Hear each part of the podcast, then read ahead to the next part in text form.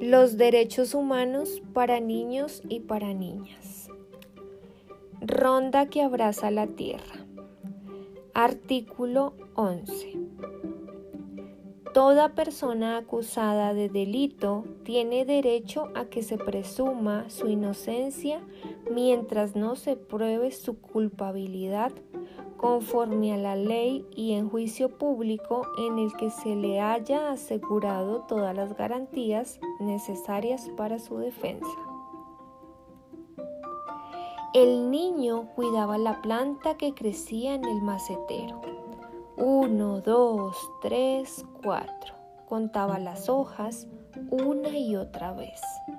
Hasta que una mañana, uno, dos, tres, una de las hojas desapareció. Fue el caracol, dijo la madre. Fue nuestro hermano pequeño, dijo la hermana mayor. Fue un ratón, dijo el gato. ¿Alguien los vio? preguntó el niño. Y entonces en toda la casa hubo un silencio que quería decir que en realidad nadie había visto nada. El niño les explicó que sin pruebas no podían culpar a nadie, que hasta que se probara lo contrario, el caracol, el hermano pequeño y el ratón eran inocentes. Todos en la casa pensaron que el niño tenía razón. ¿Y saben qué?